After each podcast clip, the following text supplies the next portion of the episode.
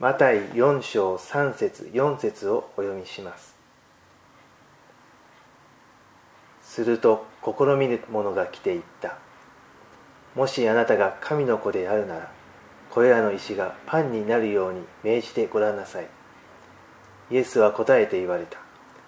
人はパンだけで生きるものではなく神の口から出る一つ一つの言葉で生きるものであると書いてある。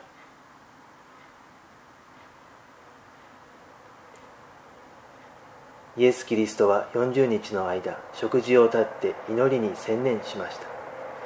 その後空腹を覚えたキリストのところに悪魔がやってきてこう言って試みました。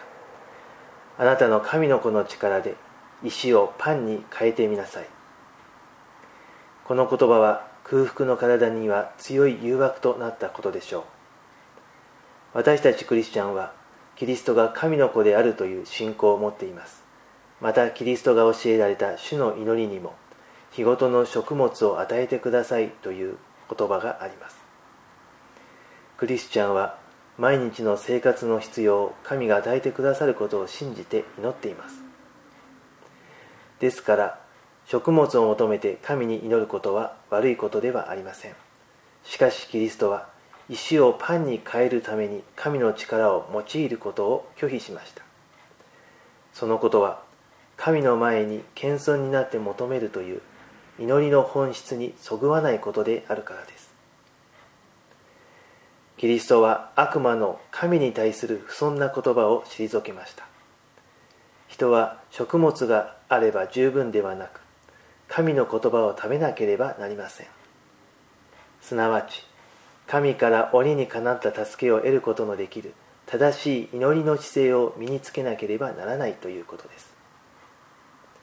聖書には神は高ぶる者を退けへりくだる者に恵みを保うとあります。キリストの言葉と生き様から私たちは神に受け入れられる正しい祈りの心を学びたいと思います。お祈りいたしましょう。天の父なる神様私たち人間は弱さを覚える時不思議と神に祈りを捧げるものです。その時私たちが正しく神の前にへりくだり神に従う心を持って祈りを捧げることができますように。御言葉の約束通り天からの恵みをお与えください。